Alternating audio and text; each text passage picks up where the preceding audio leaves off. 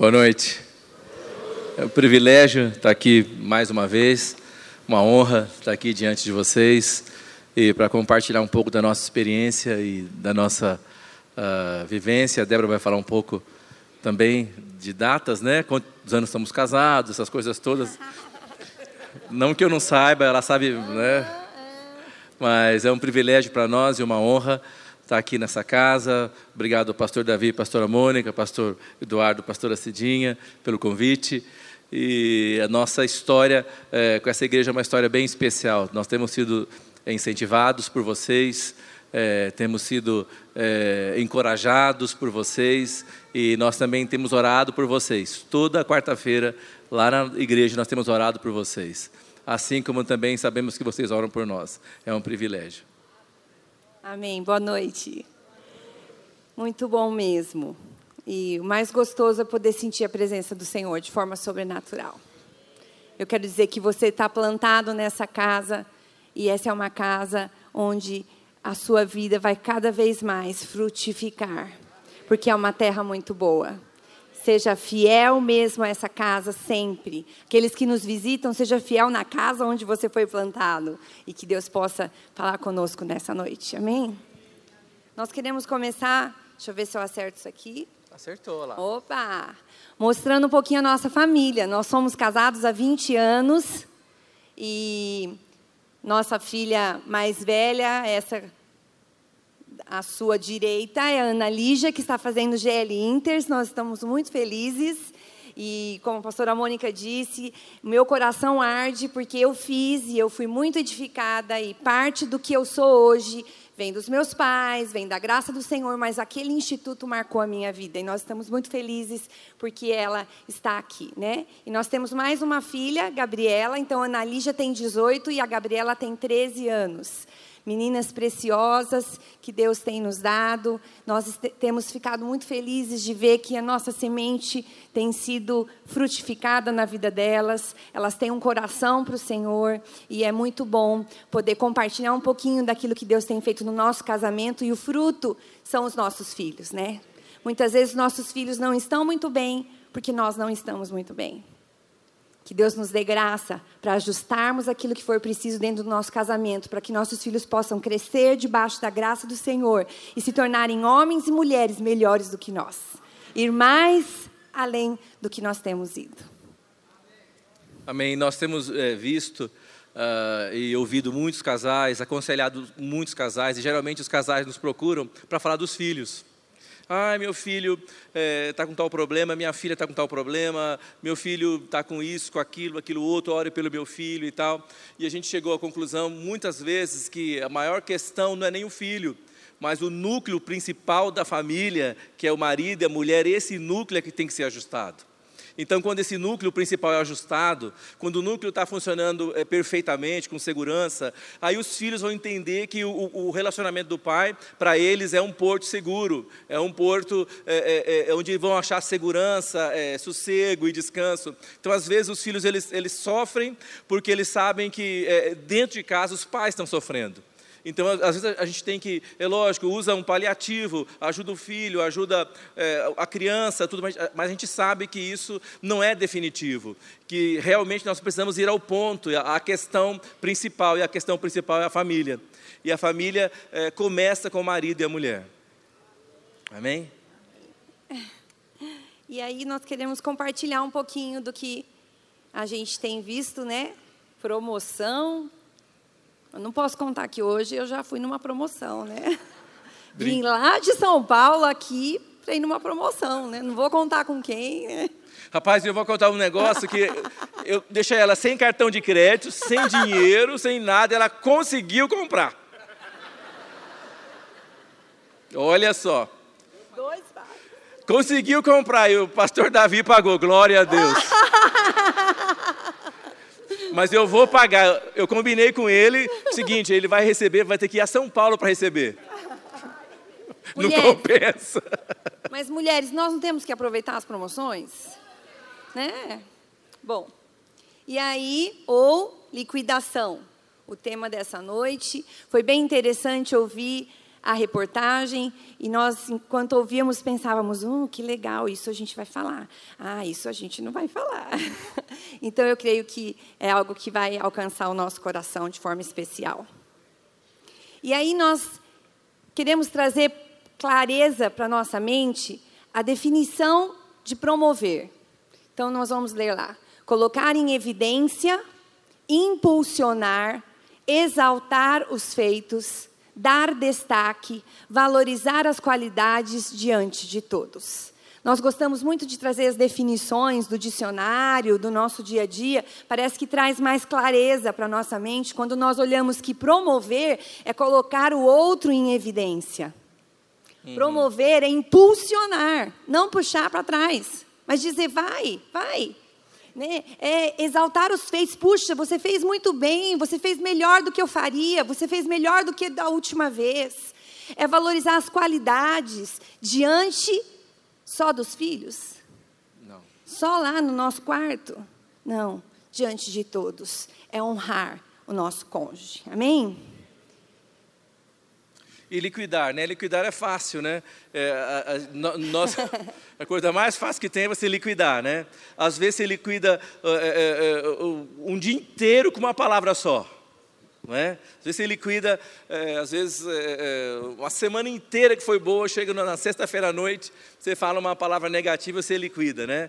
Então, por exemplo, às vezes a gente costumava liquidar um ao outro quando falava assim, você sempre faz isso.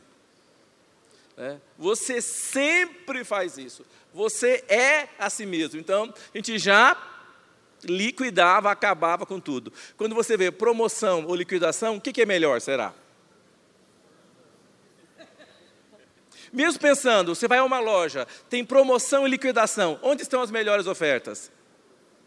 Na promoção. A liquidação é o quê? É o resto, é o que sobrou, que não serve para mais ninguém.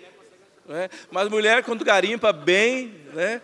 elas conseguem achar, mesmo no meio da liquidação, ela consegue tirar alguma coisa positiva. Então, liquidação é acabar, destruir, encerrar, arrasar, incapacitar e derrotar. Você sabe que a gente é, é, pensou numa, numa analogia, a gente podia é, é, é, substituir essas palavras por outras duas. Por exemplo, promover, a gente poderia dizer abençoar. Né? Promover é abençoar. Né? A origem da palavra abençoar é, é, é habilitar para prosperar, habilitar para ter sucesso, habilitar para avançar. Uma coisa que a gente tem mais, consegue fazer mais um com o outro, a gente, a gente sempre faz isso, a gente sempre habilita um ao outro. É, é, para a vida, em casa, na escola, ela, ela dá aula há muitos anos e chega com alguns problemas, algumas questões, então nós sempre estamos habilitando um ao outro. E é, é, é um costume nosso dentro de casa habilitar um ao outro. Né? Então a gente tem esse costume, nós temos duas meninas, e às vezes nós estamos fazendo as coisas dentro de casa, né, Débora? Ou, ou, ou, nós vamos falar sobre isso, ou cozinhando, ou, ou, lavando louça, ou qualquer coisa. Então, às vezes eu paro, vou falo para ela assim, mãe de multidões. Falo, mãe de multidões, mulher sábia. Né? Eu, depois eu volto outra hora, linda. Essa eu gostei, né? Semeando para colher, né? As Já está querendo alguma coisa. Né? as meninas, eh, eh, eh, as nossas meninas, nós estamos sempre habilitando as meninas, falando quem, quem elas são. E elas, elas fazem assim, pai. Né? Eu falo, olha, eu vou falar na frente de todo mundo. Né? Então, promover, é, abençoar, é habilitar e liquidar. Liquidar é amaldiçoar, liquidar é alejar. A palavra para amaldiçoar quer dizer alejar. Quantas vezes a gente aleja um ao outro no relacionamento? Inconsciente. Conscientemente.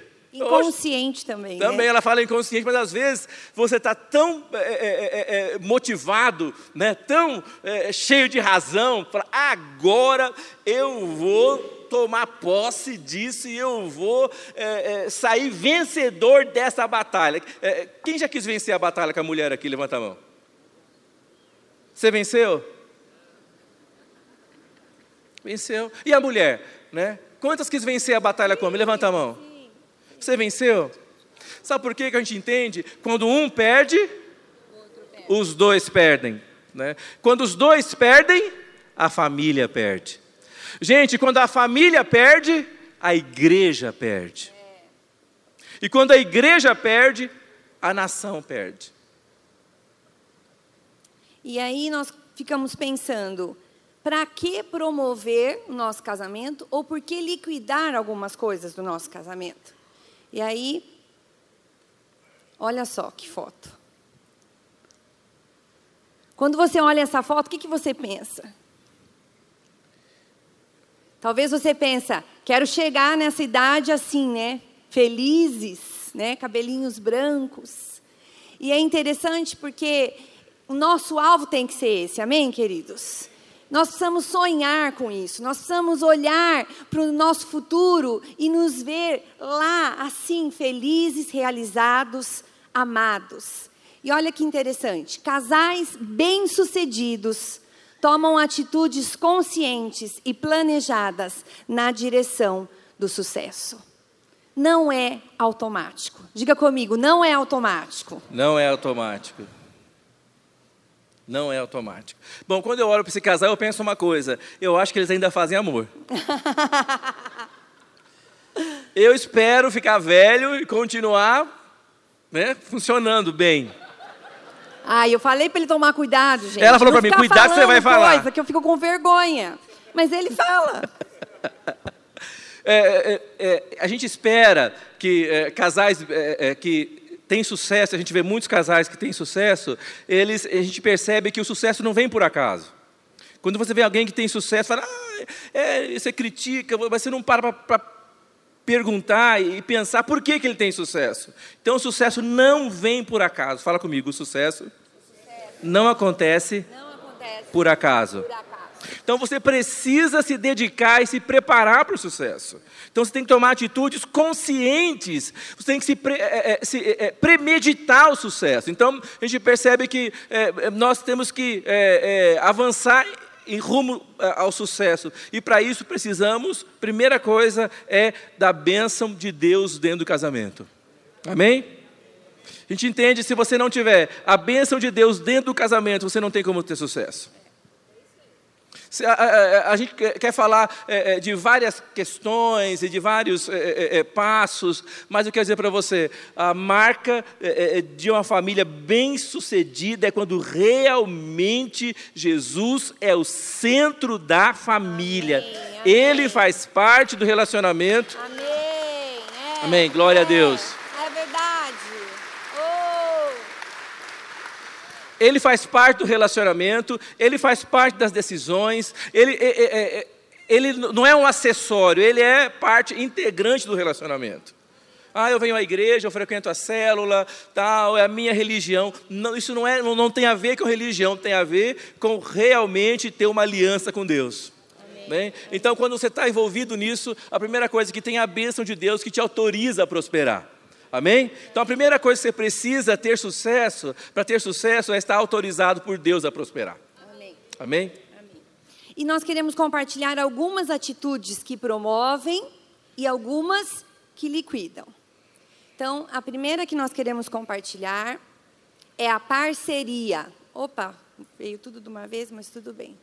É a parceria.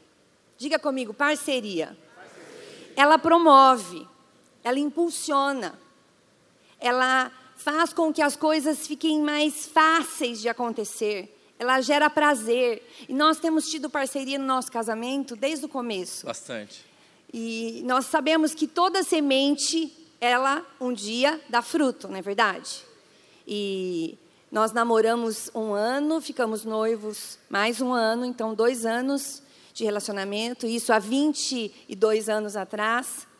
E nós fizemos uma aliança de santidade, no nosso caso, foi importante para nós. O Carlos já era pastor e já cuidava de uma igreja. E nós, é, durante esses dois anos, fomos nos unindo aos poucos. Primeiro no espírito, e nós começamos a perceber que onde nós íamos, ah, tínhamos o mesmo sentimento, o Senhor compartilhava coisas parecidas, e depois nós fomos para a alma, onde nós começamos a nos conhecer e a curtir o que um gostava, o que o outro gostava, e no final, o físico. Então, nós fizemos um caminho assim, e no dia do nosso casamento, nas fotos, eu achava estranho que o fotógrafo fazia assim, ó.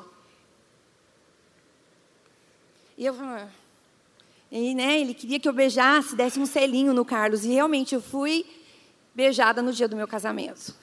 Foi uma experiência para nós. E nós dizemos isso para as nossas filhas e para os nossos jovens lá em São Paulo. Isso não é uma regra, lógico, mas vocês têm um exemplo de um namoro, de um noivado, onde nós colocamos as prioridades que nós sentíamos que eram importantes para nós. Eu quero te dizer, hoje nós colhemos isso no nosso casamento.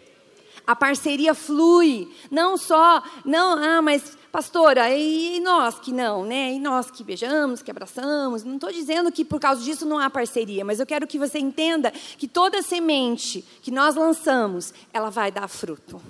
Então, a partir de agora, se de repente você olha para essa atitude, você pensa, ah, eu não tenho muita parceria dentro da minha casa com o meu cônjuge que você possa, nessa noite, receber essa graça sobrenatural do Senhor e começar a lançar essa semente dentro da sua casa, dentro do seu casamento, porque logo, logo você vai colher parceria. Amém?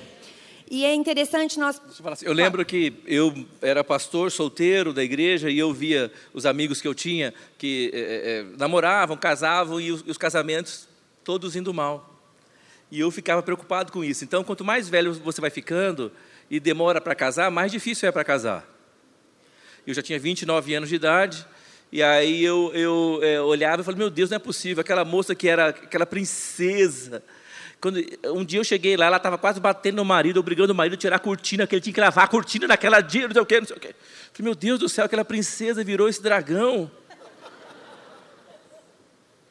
Então, assim, é, aí eu via problemas e tal, e, e, e, e eu falei, o casamento é complicado.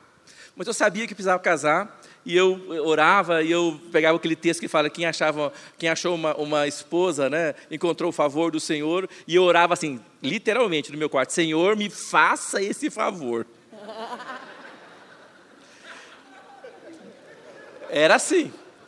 E aí um dia eu estava orando, eu tive, eu tive, uma visão de uma, de uma, uma noiva, e uma mão veio por trás da noiva, assim, ó, eu vi por trás e, e, e trouxe na minha frente e falou: Esta é a sua noiva. Mas eu falei, Senhor, eu não estou vendo o rosto. E aí foi que eu sabia que ah, ah alguém está, assim, Deus tinha preparado alguém, e aí eu comecei a buscar e comecei a perceber a Débora filho do pastor Ulisses, que eu conhecia, pastora Doraci, e a gente já tinha ido muitas vezes lá, comecei a perceber, e aí eu comecei a entender que seria ela a pessoa, né? E aí eu falei, e agora, né? Como é que eu faço, né? E sem eu saber também que ela já tinha, né, olhado, eu sempre fui bonito. Lógico. Ô, gente, eu tô com 51, agora, estou bonito assim. Imagina, há 20 e tantos anos atrás, eu era muito melhor. Era mesmo, bem, era. Aí a Débora olhava. a Débora olhava e falava assim.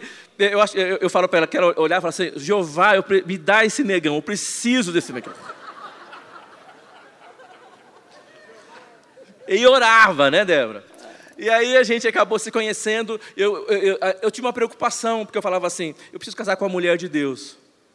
Porque se eu casar com a mulher que ame a Deus, se eu casar com uma mulher que entregou a vida dela para Deus, ela vai me amar, ela vai me respeitar e ela vai amar os filhos que Deus nos der. É. Então, é, é, é, eu, eu, tinha um alvo de mulher, mas eu, o mais importante era isso. Né? E eu creio que, é, é, quando a gente começou a entender isso, eu queria uma mulher que caminhasse comigo. Então, nosso primeiro alvo, eu sinto que é isso que Deus nos deu muito, é parceria. Nós somos muito parceiros, né, Débora? Amém, é verdade. Em tudo, né? Em tudo em tudo. A gente trabalha muito. É, eu, Nós trabalhamos secularmente. Eu sou professora e ele trabalha numa empresa aérea.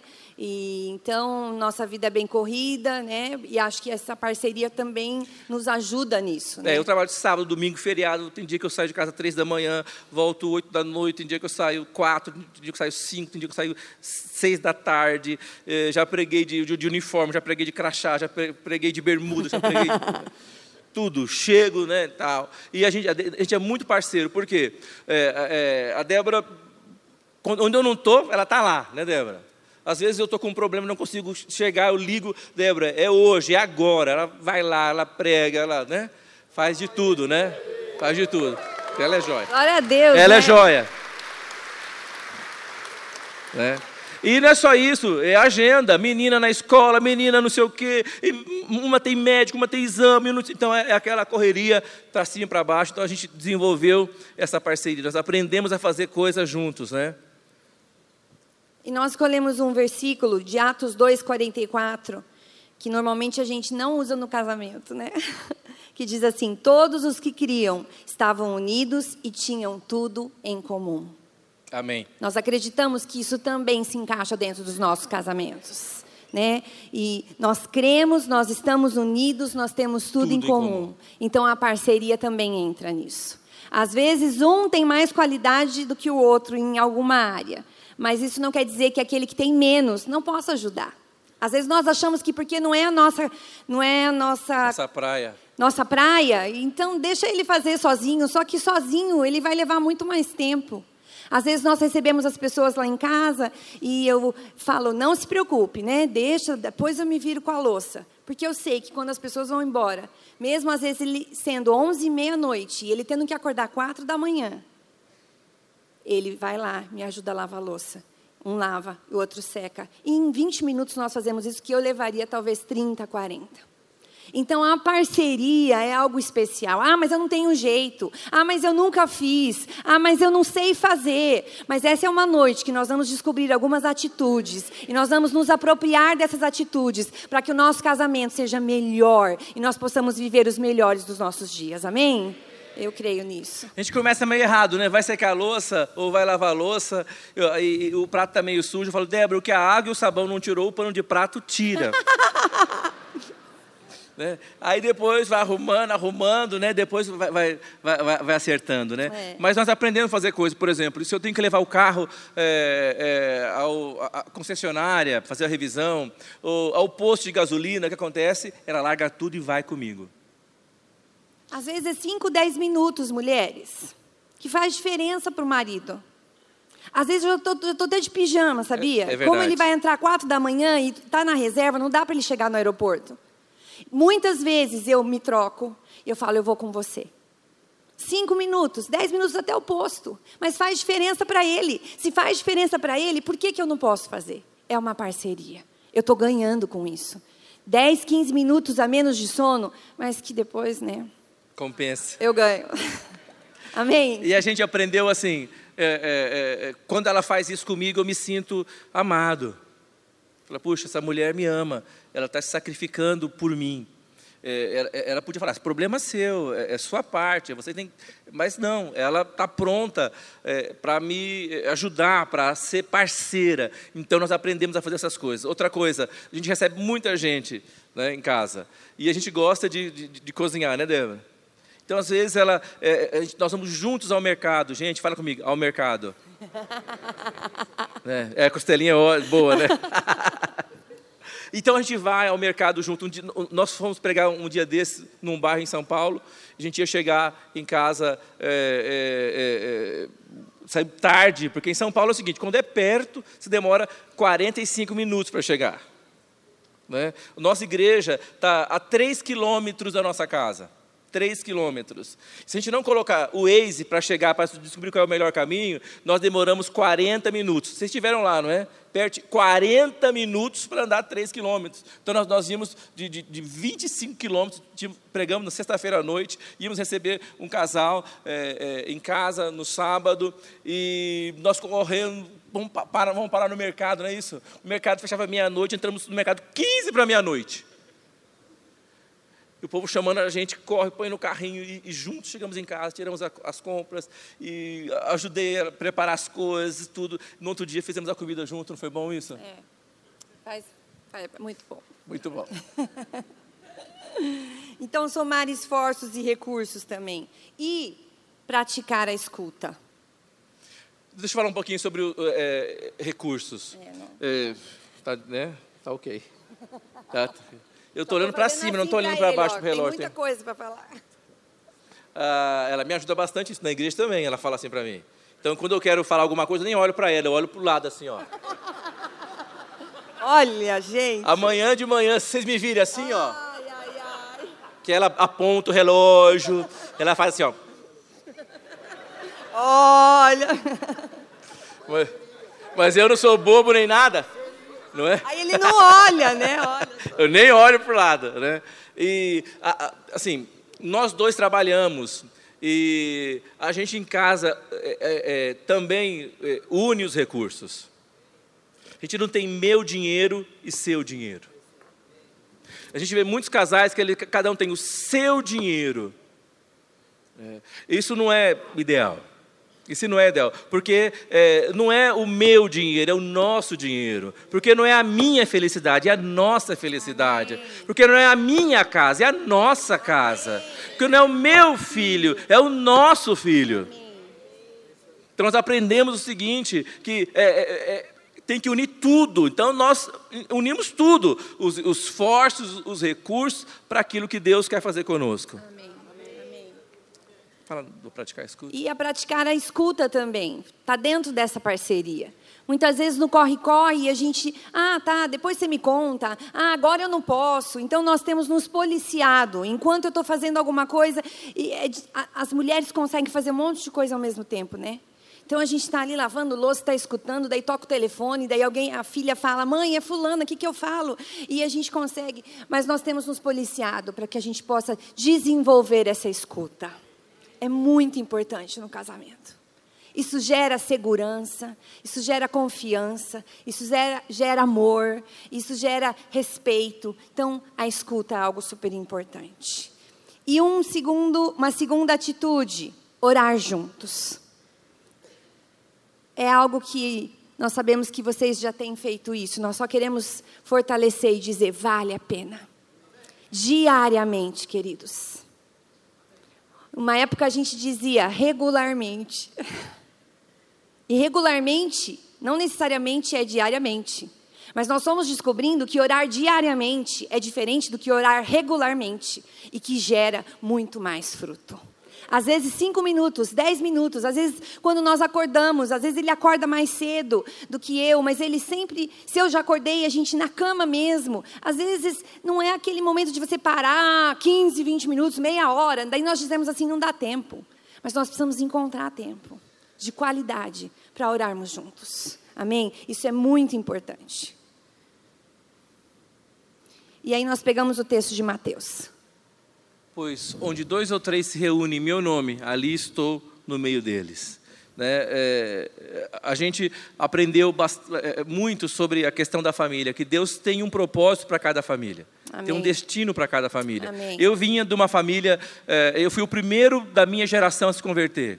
A minha família era católica, umbandista, e é, ninguém é, até então na minha família havia deixado o catolicismo ou a umbanda e eu, eu fui salvo com 10 anos de idade. E quando eu fui salvo, eu comecei a entender as coisas, e, e aí depois, com 18 anos, eu me batizei nas águas, e aos 21 anos de idade, minha mãe se converteu. Minha mãe era filha de santo, médium, vidente, tudo que você imaginar, minha mãe era fera. Fera. Né? Então, uh, eu fui o primeiro e eu tinha, um, eu tinha uma visão de família. É, conforme a minha mãe servia as entidades, ela foi é, gastando-se emocionalmente, era um, era um transtorno dentro de casa, era uma vida difícil dentro de casa. Então, essa era a mentalidade de família que eu tinha quando eu casei.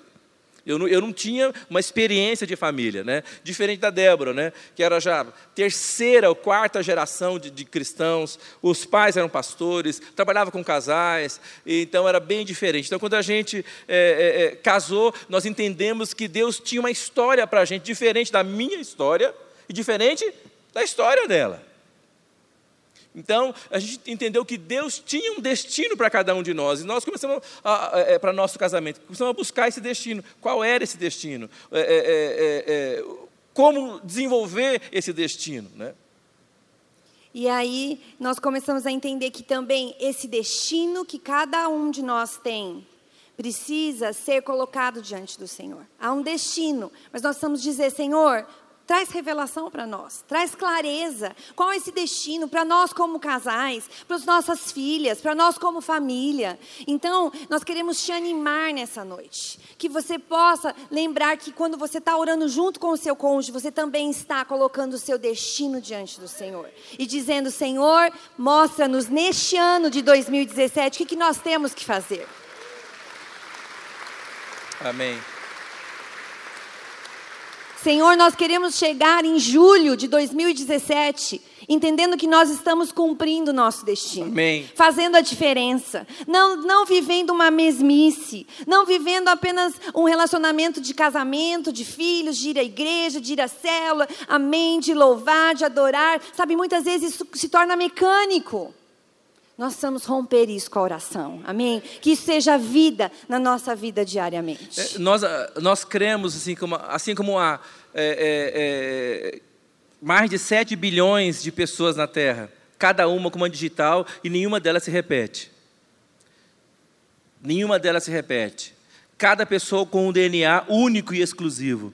Nós acreditamos que cada família na Terra tem um chamado único e exclusivo. Por isso, cada família é especial. Amém. Quando a gente olha para a família do outro, a gente fica admirado, inspirado, mas eu quero te dizer que Deus tem um chamado para você como família, como casa. E você fala assim: ah, mas eu não sei fazer nada, é, é, é eu não sei pregar, eu não sei cantar, eu não sei, eu não tenho recursos, eu não tenho cultura, eu não tenho. Não, não é isso. Cada pessoa é especial. E o que te torna especial é que você é diferente de mim, diferente do pastor Davi, diferente de todos nós que estamos aqui. Então, o nosso grande desafio é descobrir qual é esse destino. Né? Amém. Também orar juntos pelos desafios diários. Teve uma época da nossa vida, e até a gente precisa voltar a fazer isso, né? de vez em quando a gente lembra, que nós pegávamos todos as, as nossas, os nossos desafios financeiros, né? coisas que a gente é, tem de desafio, que a gente sabe que a gente pode pagar, amém? Então a gente né, é, prestação da casa e coisas assim, e nós colocávamos no chão. E nós ajoelhávamos. Você pode fazer de pé também, né? Mas nós ajoelhávamos e orávamos antes do pagamento cair, antes de nós termos que pagar. E nós dizíamos, Senhor, isso aqui nós temos que pagar, dá-nos sabedoria. Ajuda-nos a cumprirmos com tudo isso. Ah, nós temos condição, por isso nós fizemos, mas nós queremos colocar diante de Ti isso. Então, orar pela questão financeira, orar pela família, como nós já falamos, orar um pelo trabalho do outro. Né? Quantas vezes eu chego falando para ele: olha, muita pressão na escola, né? É, tem alunos que eu preciso alfabetizar, está chegando o final do ano, eu não estou conseguindo alfabetizar, e estou sentindo pressão da escola, pressão dos pais, e eu não sei mais o que fazer. E nós oramos juntos, e de repente Deus traz uma estratégia estratégia sobrenatural. Em uma semana a criança começa a ler e escrever. Então nós temos tido experiências pequenas, mas que mostram para nós que realmente orar juntos promove o nosso casamento. Amém? Nós tivemos uma situação, as meninas sempre na igreja conosco, servindo a Deus junto conosco, mas a nossa preocupação é que é, é, a coisa não fosse automática com elas. O Senhor, nós queremos que elas tenham um encontro com o Senhor como nós tivemos, um encontro genuíno com o Senhor. E aí, é, nós, nesse momento de oração, orando por elas, Deus falou conosco: Este ano eu vou encontrar com elas. É. Eu falei: Deus, obrigado. E ele encontrou. E encontrou com elas. Foi bem né? especial. E foi bem especial porque é, é, nós vimos elas tendo, crescendo no Senhor é, e, e, avançando no Senhor. Então, eu vou falar para você: é extremamente difícil orar juntos. É muito difícil. Sabe por quê? Porque o diabo não quer. Porque é muito poderoso quando dois concordam sobre qualquer coisa. Amém. E eu vou te falar uma coisa: é, não só a questão da concordância, ela, ela, ela, ela é espiritual e ela é tremenda, mas também os pais têm legalidade, têm autoridade de Deus para estabelecer o destino dos filhos e da casa. Então, quando você entende que você tem é, é, legalidade, você está autorizado, você não está usurpando nada, você não está na ilegalidade, está usando um direito que é seu como pai. Então, nós é, é, é, oramos juntos, uns pelos outros, um pelo outro, pelos filhos. Nós cremos que Deus quer fazer milagres. Amém. Amém? Amém. Você sabe de uma coisa? É, é, é, eu fico pensando, quando nossa filha veio para Londrina, eu sou pai, a menina tem 18 anos, bonita, alegre, né? E eu, é, é, eu sou pai, e o, a, a, obrigação de defender minha família de quem que é? É minha. Sim ou não? Eu falo para a Débora, se entrar um ladrão aqui, o primeiro que tem que se jogar em cima do ladrão sou eu. se, é, é, se eu tenho que morrer por você e pelas meninas. É assim que funciona. Esse é o meu papel. Então, a minha preocupação de trazer a menina, mandar a menina para cá. Conhecemos o pastor Davi, a pastora Mônica, de muitos anos, e eu estava em paz. Eu falei, Deus, porque lá é um lugar seguro. É uma igreja que está buscando a presença de Deus. E ela é bem conhecida, está todo mundo de olho.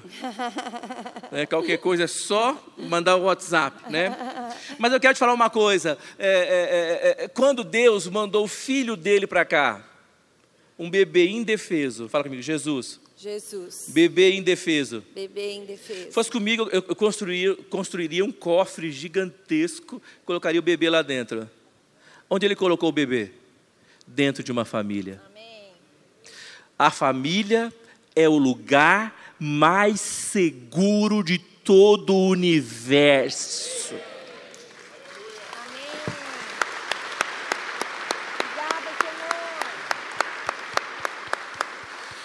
Deus coloca os gênios dentro da família. Aleluia. Deus coloca os profetas dentro da família. Amém. Deus coloca é, homens e mulheres de Deus, governadores dentro da família. A família é o lugar mais seguro de todo o universo. Amém. Então, quando nós estamos orando juntos, é, é, é, é, ministrando um ao outro, ministrando a família, nós estamos usando essa autoridade para mudar situações e mudar circunstâncias. Amém? Amém. Amém. E uma terceira atitude, que é fazer planos. Isso também promove. Diga fazer planos. Fazer planos. Ah, mas nessa época do Brasil está tão difícil de fazer planos, né? Mas nós não podemos deixar de sonhar. Amém? Nós precisamos sonhar. E é bem interessante esse texto de Provérbios que diz assim: entrega tuas obras ao Senhor e teus planos serão bem-sucedidos. O coração do homem planeja seu caminho, mas o Senhor lhe dirige os passos. Se nós não sonharmos, não tem como isso se cumprir na nossa vida. Se você não olhar para dentro do seu casamento, você mulher, você meu irmão, e não dizer, eu quero que em julho de 2017 o nosso casamento esteja assim. E se você não planejar para que ele chegue naquilo. Nunca vai chegar. E não tem também como Deus fazer. Tem a nossa parte e a parte de Deus. Às vezes nós achamos que, ah, se Deus quiser. Se Deus quiser, amém. Deus quer. Amém. Mas a nossa parte nós precisamos fazer. Amém? Então precisamos sonhar. Você já viu, nós vemos nos evangelhos, Jesus curando o cego, não vemos? surdos, não vemos? Milagres, né? Milagres, é, é, é, levantando mortos, não vemos? Mas nós não vemos Jesus curando relacionamento. Olha para o casal e faz assim, ó, tá tudo ruim, faz tum! Ai, melhorou. É. Não é? é? Mas você e eu, a gente espera que isso vai acontecer conosco. Tá tudo ruim, você espera que de uma hora para outra, vem na igreja e faz tum! Não funciona não funciona. Se você quiser que seu casamento melhore, que seja curado, você precisa planejar para ele. É, é, Amém? É, é, não funciona. Você fala assim, ah, eu vou lá, o pastor vai orar porque aquele pastor é forte. Né? Vou orar, aquela pastora missionária lá, ela vai contar todos os pecados do meu marido, eu vou lá. Né? Não funciona, não é. funciona. É. É, é, é você está habilitado por Deus para restaurar o seu casamento. Amém, amém. E aí nós entendemos que esses planos têm que ser a curto prazo, a médio prazo e a longo prazo. Quando nós estamos numa empresa, nós não fazemos isso? Fazemos. Alvos da empresa, não é verdade? Dentro da nossa célula nós não fazemos isso? Sim, né? Visitar aqui, ir lá, suprir aqui, não é assim? Nós não planejamos, nós precisamos fazer isso dentro do nosso casamento, amém? Então, a, a curto prazo, por exemplo, nós queremos compartilhar esses três, curto, médio, longo da nossa vida, bem rapidinho, só para você poder pensar também sobre isso, sobre a sua vida. Então, a curto prazo, nós, né, cremos que daqui dois anos nós vamos parar de trabalhar secularmente. Amém. Ficar mais livre para a gente poder né, é, é, desfrutar das coisas, mais de Deus. Então, esse é o nosso alvo. Nós temos esse plano e nós sonhamos e nós acordamos e a gente pensa: 2018, fim de 2018, fim de 2018, está chegando. Mas está chegando porque nós estamos planejando e esperando isso. E né? correndo atrás, né? Eu Sim. acho que a gente não está esperando que vá Sim. acontecer. Sim. Eu trabalho já há, há, há 27 anos só dentro do aeroporto, então já tenho quase 35 anos de contribuição. Então estou planejando essa aposentadoria. Então nós estamos indo atrás, fazendo coisas, fazendo planos. Então, assim, é, é, nós precisamos é, ter planos, senão ela não vai acontecer, né? E aí a, a empresa é, Me aposenta. aposenta e ele me aposenta, né, gente? Porque senão eu tenho que trabalhar mais uns 10 anos. Não dá. Eu falei para ele, daí você me aposenta. A médio prazo, né? Três, quatro, cinco anos. O que, que nós queremos fazer? O que, que nós temos para planejar para que isso aconteça, né? E a longo prazo, né? Quando as nossas filhas casarem, nós ficamos pensando nisso Ah, é. né? Como que vai ser? Então nós ouvimos falar que Portugal é um lugar bom para Aposentado. aposentados, né? E a gente fica pensando, quem sabe a gente vai, fica uns seis meses lá e volta, né? Nós Então, temos Nós planos. temos que sonhar, né? Nós ouvimos falar que no, I- no IHOP tem o- um ministério com, com os, os- os aposentados, né? Ficam lá seis meses orando. Falei, olha, nós estamos nós estamos checando possibilidades, né? É, Assim, ah, tem casal, há casais que os filhos casam e eles param de sonhar, né? O único sonho é se vai ter dinheiro para comprar a fralda do próximo mês. Não é isso, né, gente? Nós, nós, nós temos projetos para daqui é, cinco, dois anos, cinco anos, mas é daqui a 20 anos. Você tem que ter projetos, tem que É, sonhar é, para que é. eles possam acontecer. Amém, amém. Então diga assim comigo: parceria, orar juntos e fazer planos. Ah, e agora nós temos mais três que liquidam, né? É, mas você tem que ser mais rápida. É você, né? Eu não. Então vamos lá. Nós vamos, É, nós vamos correr tão um pouquinho. Eu vou falar menos. Atitudes que liquidam. Independência. Gênesis 2, 24 diz assim: Portanto, o homem deixará seu pai e sua mãe, e se unirá à sua mulher, e serão os dois uma só carne. Por causa da aliança que eles tinham um com o outro, eles puderam avançar. A gente, é, quando a gente é, é, casa, eu vou dizer uma coisa para você. Acabou a vida de independência. Amém? Não é fácil, viu, gente? Mas acabou. Tudo agora você tem que dar satisfação. Sinto muito. É assim que funciona. Amém? É. Você casou, não casou? Né? Comeu a carne, não comeu a carne? Né? Agora é hora de roer o osso. A vida é assim, não tem só coisa boa, não é? Então, é, a gente é, é, tem esse tipo de coisa. Então, a gente não faz nada separado um do outro. É, é, é, ela sabe exatamente aonde eu estou e se mudar o, plano, ela sabe exatamente. Então, a gente é, é, não vive uma vida independente. Há pessoas que casam e vêm para casa, eles almoçam, eles, eles é, é, é, moram juntos, mas cada um tem seu plano, cada um tem seu caminho, cada um tem sua ideia. É, esse não, esse não, Deus não planejou isso. E cada um vai entender como fazer isso, como desenvolver isso, como vencer, como liquidar com essa independência. Porque é algo que está aqui dentro de nós, do ser humano. Ele quer fazer, ele quer ir atrás, ele quer é, dizer que ele é capaz, mas independente um do outro, do cônjuge, a gente não consegue ir muito longe. A gente vai um pouco e a gente se frustra.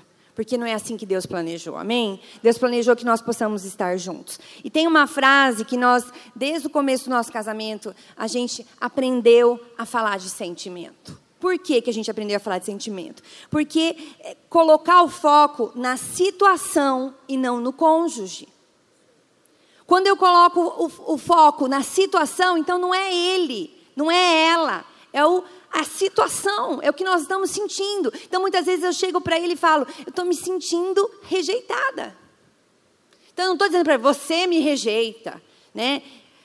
Então falar sobre sentimento tem sido uma chave dentro do nosso casamento, muito boa. No começo foi difícil, Foi principalmente bastante. os homens têm mais dificuldade de falar de sentimento. E nós mulheres, né? Eu chorava, gente, quando eu começava a falar. Chorava. E ele ficava nervoso, irritado, porque eu estava chorando, mas era o meu jeito de expressar o que eu estava sentindo. Até que eu comecei a entender que eu tinha que parar de chorar e eu tinha que começar a falar, né? E aí ele também foi aprendendo que ele também tinha que começar a falar. Gente, é o seguinte, a, a nossa família é muito diferente. A minha, minha família, a gente não tem esse negócio de toque físico, sabe? Aquela coisa assim. Né? Tal, Nós somos bem unidos, a família dos meus pais, mas a gente não tem muito esse negócio. E a família dela é completamente diferente da minha. Tudo assim, né, querido, não sei o quê. Quando a gente começou a namorar, eu chegava lá, um dia eu via, eu chegava, eu pegava o, o irmão dela mais velho, de, de 30 anos, 20, sentado no colo do pai.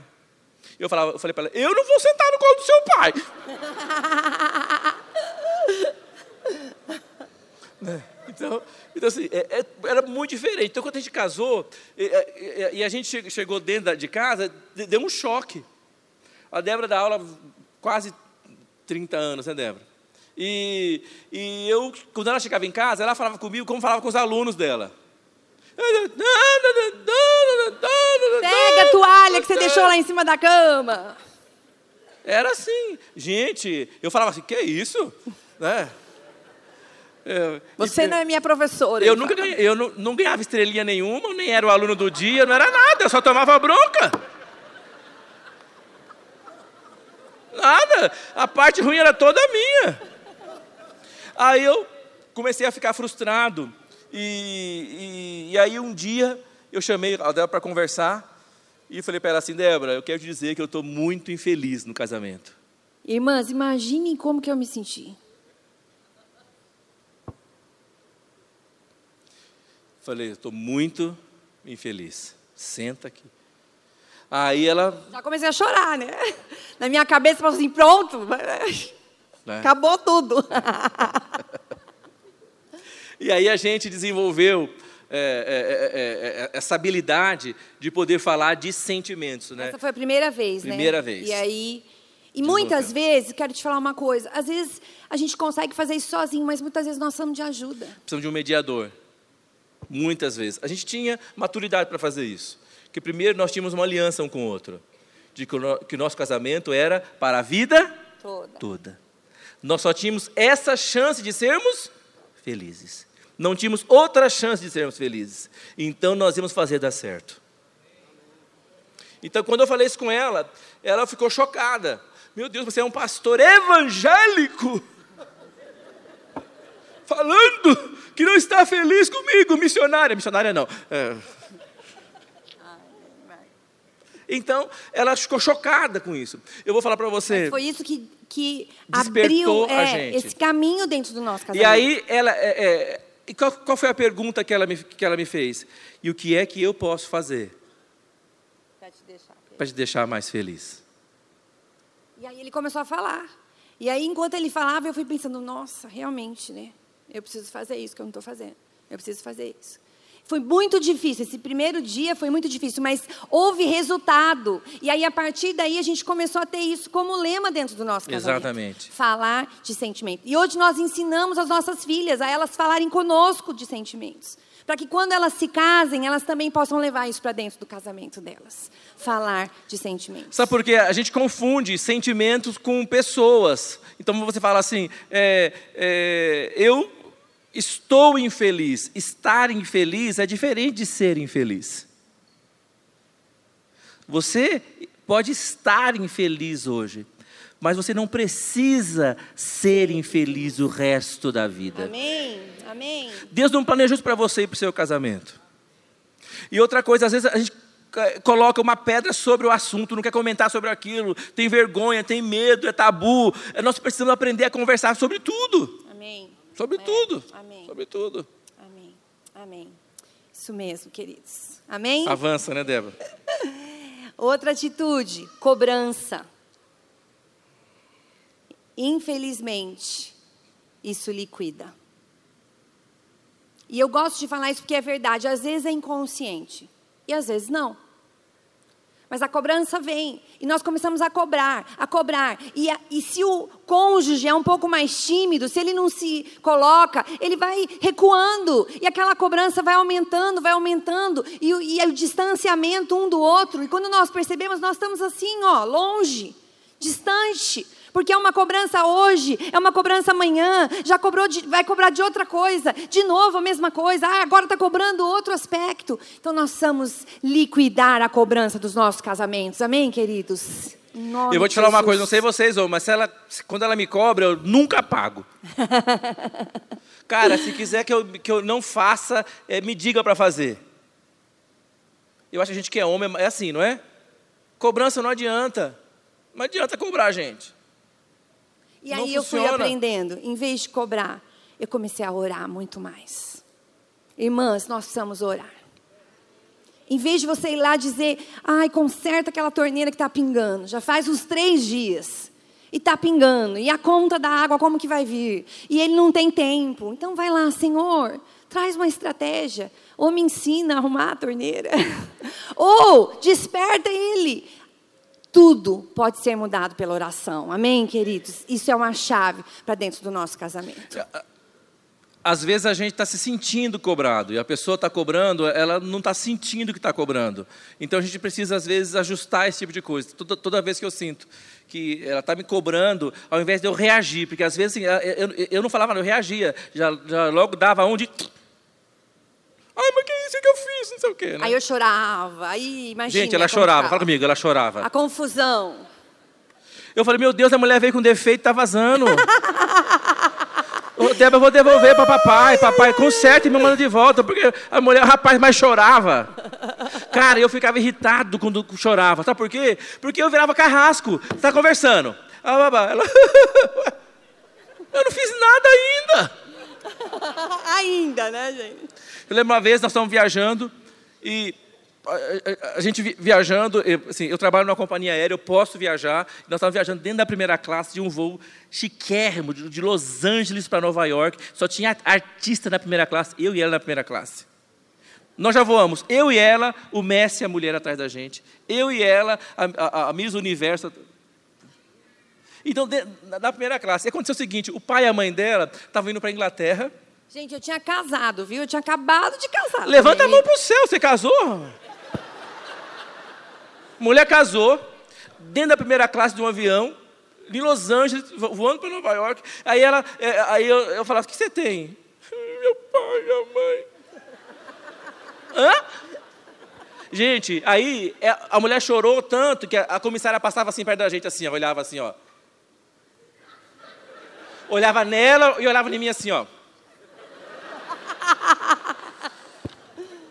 Toda vez. Aí passava outra. Olhava nela e ela chorava em mim assim. Eu falei, eu não peço nem um copo d'água aqui dentro, porque. Como é que vão me dar esse copo d'água? Então quer dizer o seguinte: quando ela chorava, aquilo me acabava. É. Ela falou, eu não posso chorar? Eu falei, Débora, eu vou te explicar. Se você chora, é, o que, que eu sinto? Hum, o que, que eu sinto? Sentimento. Eu sinto que você está certa e que eu estou errado. Quando você chora, o que, que eu sinto? Não adianta você argumentar que eu não vou mudar. O que, que eu sinto? Eu sou o carrasco, você é a vítima. Ela falou, não. Fala para mim, você falou, qual o seu sentimento? Não, não é isso. É uma forma de expressar como eu estou me sentindo. E aí nós começamos a descobrir que falar de sentimento é uma chave para dentro do nosso Gente, parou de chorar. Dá uma salva de palmas, que Deus é bom. ai, ai, ai, ai, ai. Só na presença de Deus agora, né?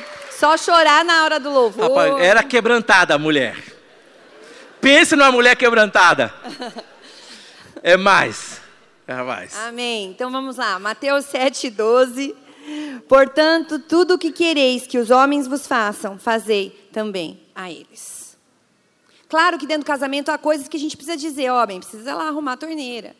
Mas vamos aprender, mulheres, irmãs, queridas, a falar de uma forma que não vai gerar cobrança dentro do coração dele. Podemos falar tudo o que nós quisermos, depende de como nós vamos falar. E outra coisa que eu também queria dizer: sentimento é sentimento. Eu posso sentir. A questão é o que, que eu vou fazer com esse sentimento. Muitas vezes nós deixamos esse sentimento controlar as nossas emoções, controlar os nossos pensamentos, e isso não nos leva a lugar nenhum. Então podemos sentir, mas vamos aprender a compartilhar sentimentos, descobrir se ele é verdade ou se ele é mentira. Muitas vezes ele é mentira e nós estamos vivendo achando que ele é verdade. Agora, deixa eu te falar uma coisa. É, essa lição a Débora sabia melhor do que eu.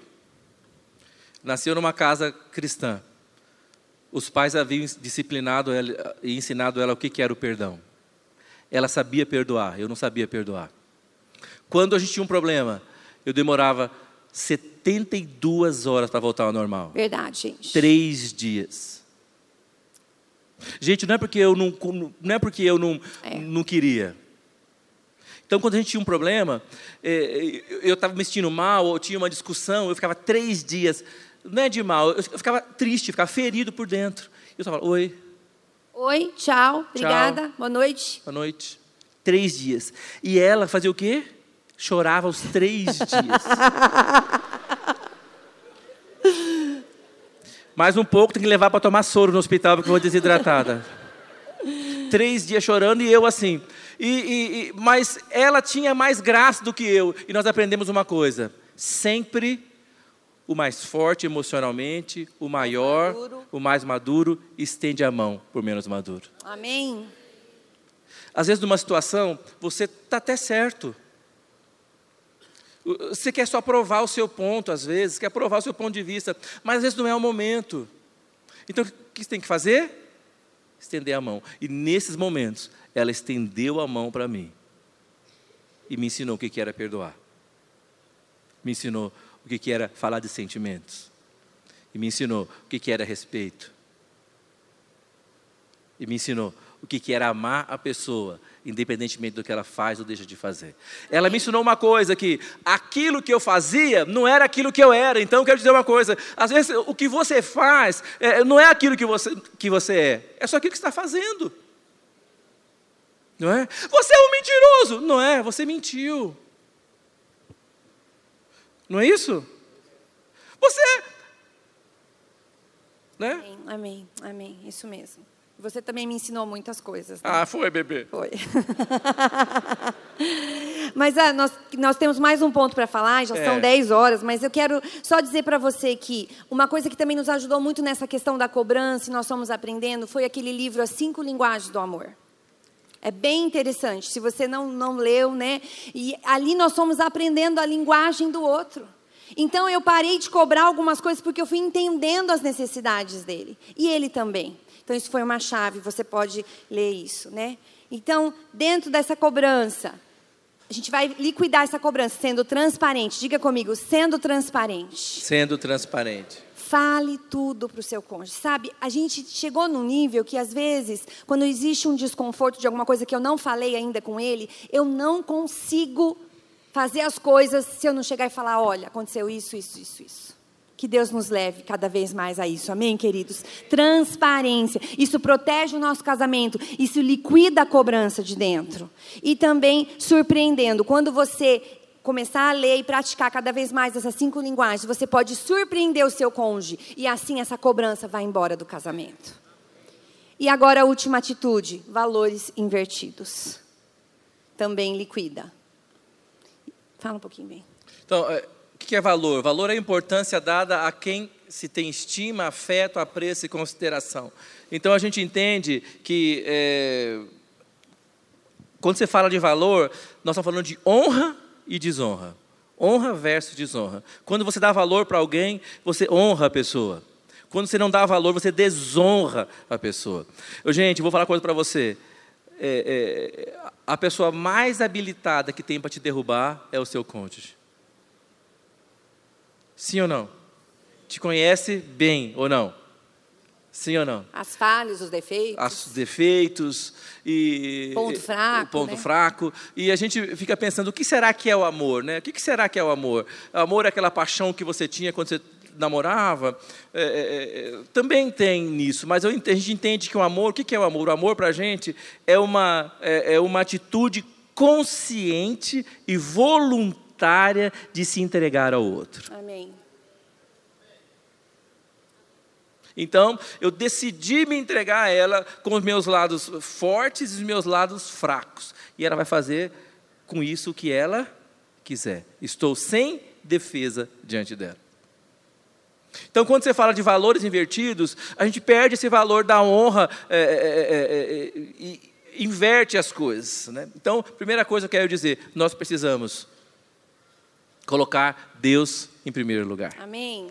Então, fechando, eu quero dizer, fala comigo, Deus, Deus tem que vir tem que vir em primeiro lugar. em primeiro lugar. Você sabe o que eu sinto quando eu, eu vejo a Débora amando a Deus de todo o coração, chorando na presença de Deus, me dá uma alegria. Porque se ela ama a Deus, ela vai me amar. Amém? Amém? Amém. Ela vai me amar. Amém. Eu, eu é, quero contar um testemunho aqui que a gente, que, é, é, eu quero até falar isso amanhã um pouco também é, de, de manhã na palavra, mas uma coisa que marca, me marca bastante. Vocês, quando eu saio de madrugada, três e meia da manhã, quatro horas da manhã, eu passo por, um lugar numa nossa sala, quando eu olho na sala está uma almofada amassada assim no chão, uma Bíblia em cima do sofá e um caderno. Então, eu sei que ela passou por ali. E eu sei que ela orou por nós. Eu sei que ela gastou tempo na presença de Deus. Quando eu, eu- eu vou no, no- no banheiro e vou escovar os dentes, eu vejo um versículo que ela coloca nas paredes, coloca nos quartos. Quando eu vou pegar o meu uniforme e ela colocou lá, é, é, ela- é, declaração, Carlos será bem sucedido, Ana nanã, porque ela marcou aquele lugar coração. Glória a Deus. Então nós Glória precisamos Deus. marcar. é, é, Deus precisa vir em primeiro lugar. Gente, não há sucesso se Deus não for primeiro na sua vida. A gente fala para nossas filhas, eu falo bastante para as meninas, é, não se enganem, não se enganem. Se vocês não servirem a Deus, vocês não serão bem-sucedidas. Não se enganem. Se não der a Deus o que é de Deus, você não vai receber aquilo que é seu. Nós precisamos, como família, como casal, é, é, ter essa marca né, de Deus. Então, Deus tem que vir em primeiro lugar. Outra prioridade, às vezes, a prioridade está invertida. Né? Põe tantas coisas no lugar, o cônjuge. As meninas sabem que nós a amamos demais, mas elas sabem que se ela for competir com a Débora, elas perdem. Amém? A igreja sabe que eu amo demais a nossa igreja, os nossos líderes, mas eles sabem, se eles vierem competir com a Débora, eles perdem. Eles perdem. Então, é, é, o cônjuge precisa vir em primeiro lugar. Então, você não, não, é, não pode dar a outro primeiro lugar. Às vezes, você não se sente que está em primeiro lugar, sim ou não? Precisa conversar. Fala comigo, sentir Sentir pode não ser pode não ser a verdade, a verdade, mas é importante mas é importante comunicar. comunicar. Amém. Amém? Amém. E filhos, os filhos precisam vir em seguida. Nós vemos pastores que ganham muita gente e perdem os filhos. Faz sentido? Hein? Não. Você queria ser bem-sucedido, ser milionário e perder sua família e perder seus filhos?